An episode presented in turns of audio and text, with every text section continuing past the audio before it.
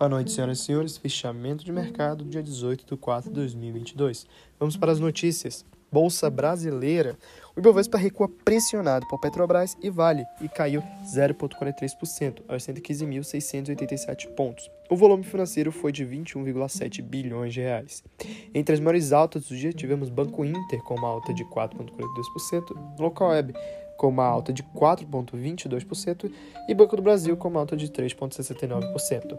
Já entre as maiores altas baixas do dia, tivemos Eneva com uma queda de 4,24%, Gol com uma queda de 3,11% e Suzano com uma queda de 2,81%. E já na política hoje, o executivo da União Brasil anuncia pré-candidatura de Luciano Bivar à presidência da República.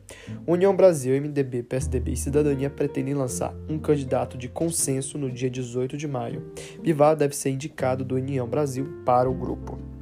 E já nos juros e o dólar, hoje, o dólar voltou a ceder e fechou em queda, em um movimento descolado do exterior e apoiado pela entrada de capital estrangeiro no país a divisa americana recuou 1,02% a R$ 4,64.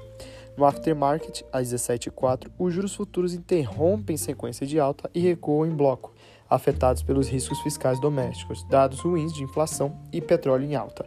O DIF 23 cai 0,31 pontos percentuais a 13,04, o DIF para 25 cai 1,23 pontos base a 12,05 e o DIF para 29 cai 1,08 pontos base a 11,87.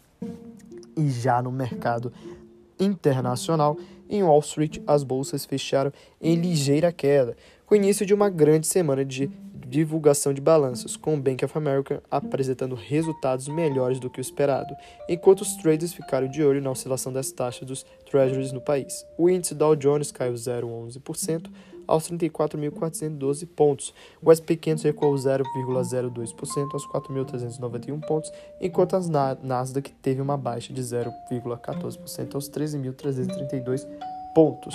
Já no mundo das criptomoedas, o Bitcoin sobe 1,16 pontos, cotado a R$ 190.493. E já o Ethereum cai 0,79% a R$ 14.077.